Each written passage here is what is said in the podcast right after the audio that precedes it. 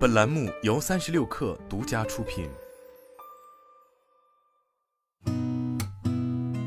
八点一刻，听互联网圈的新鲜事儿。今天是二零二三年三月十六号，星期四，早上好，我是金盛。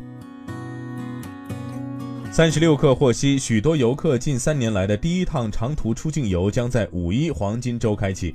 飞猪数据显示，截至目前，五一的国内外酒店预订量远超疫情前同期。同时，同时预约在五一入住的国内酒店预售套餐间业量，相比去年五一也增长了三点五倍以上。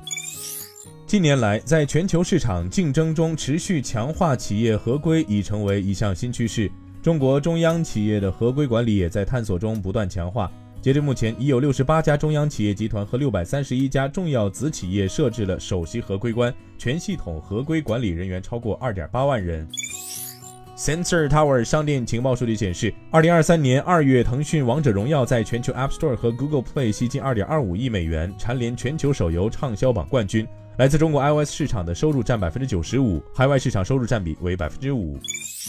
从三月到五月，已有大批影片提前定档进行宣发，以期取得理想票房。数据显示，截至三月十四号十七时，国内电影票房已达一百四十六点六亿元，预计本周末将突破一百五十亿元。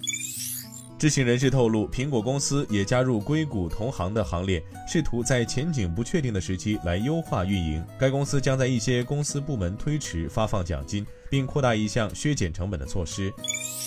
据报道，一份内部文件显示，硅谷银行在一月份解雇了大约一百名至一百二十名员工，人数约占该行八千五百名员工总数的百分之一点四。裁员主要集中在招聘方面非面向客户的职位。欧盟委员会主席冯德莱恩表示，已经找到了解决美国削减通胀法案问题的方案。美国同意欧盟汽车制造商享受美国的税收优惠。今天咱们就先聊到这儿，我是金盛八点一刻，咱们明天见。